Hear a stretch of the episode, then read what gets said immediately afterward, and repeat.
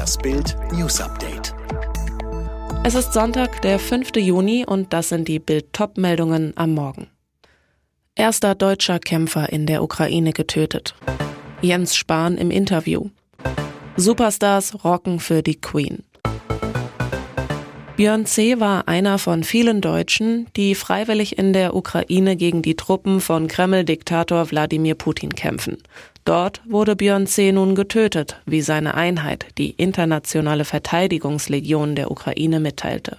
Die Freiwilligenorganisation machte keine Angaben dazu, wann, wo und unter welchen Umständen er starb. Laut dem Auswärtigen Amt bemüht sich die deutsche Botschaft in Kiew um Aufklärung und stehe mit den ukrainischen Stellen in Kontakt, die entsprechende Nachrichten verbreitet haben. In ihrer Mitteilung ehrte die ILDO außerdem drei weitere Ausländer, die im Kampf für die Ukraine ihr Leben ließen. Neben Björn C. diente auch der Niederländer Ronald V. in der freiwilligen Einheit. Er kam Anfang Mai im Artilleriefeuer in der Nähe von Kharkiv um. Sein Kamerad, der Franzose Wilfried B., wurde am 1. Juni in der Gegend um Kharkiv getötet, wie die Liberation berichtet. Er war das Gesicht der deutschen Corona-Politik, arbeitete zwei Jahre lang im absoluten Ausnahmemodus, leitete das wichtige Gesundheitsministerium. Jetzt hat Jens Spahn nur noch ein Büro im Bundestag, ist einer der Stellvertreter von Unionsfraktionschef Friedrich Merz. Im Bildinterview wirkte Spahn gelöst und deutlich entspannter, als zu seiner Zeit als Gesundheitsminister. Der ehemalige Gesundheitsminister redet über sein neues Leben in der Opposition und erklärt, warum er Robert Habeck schmallippig findet. Das komplette Interview lesen Sie mit Bild Plus. Seit Tagen ist England im Ausnahmezustand, feiert seine Elizabeth II. Das Highlight am Samstagabend zum 70. Thronjubiläum der Queen gab's vor dem berühmten Buckingham Palast in London eine Megaparty. Vor tausenden euphorischen Zuschauern rockten Superstars aus aller Welt am dritten Tag der Jubiläumsfeierlichkeiten zu Ehren ihrer Majestät die Bühne. Die Stimmung königlich, ausgelassen, fantastisch. Unter anderem auf der großen Bühne bei der Platinum Party at the Palace die Rocker von Queen mit Adam Lambert Rocklegende Rod Stewart, der britische Popstar Craig David, Weltstar Elton John und auch Motown-Legende Diana Ross. Im Publikum rockten Prince William, seine bezaubernde Frau Kate, ihre Kinder Charlotte und George sowie Thronfolger Prinz Charles und Ehefrau Camilla mit. Sie lachten, sangen und amüsierten sich prächtig. Ein Geschenk der ganz besonderen Art. TV-Star Daniela Katzenberger lupft am Flughafen ihr pinkes T-Shirt, Ganz ungeniert hat sie dabei einen Heidenspaß. Was ist denn da bitte los?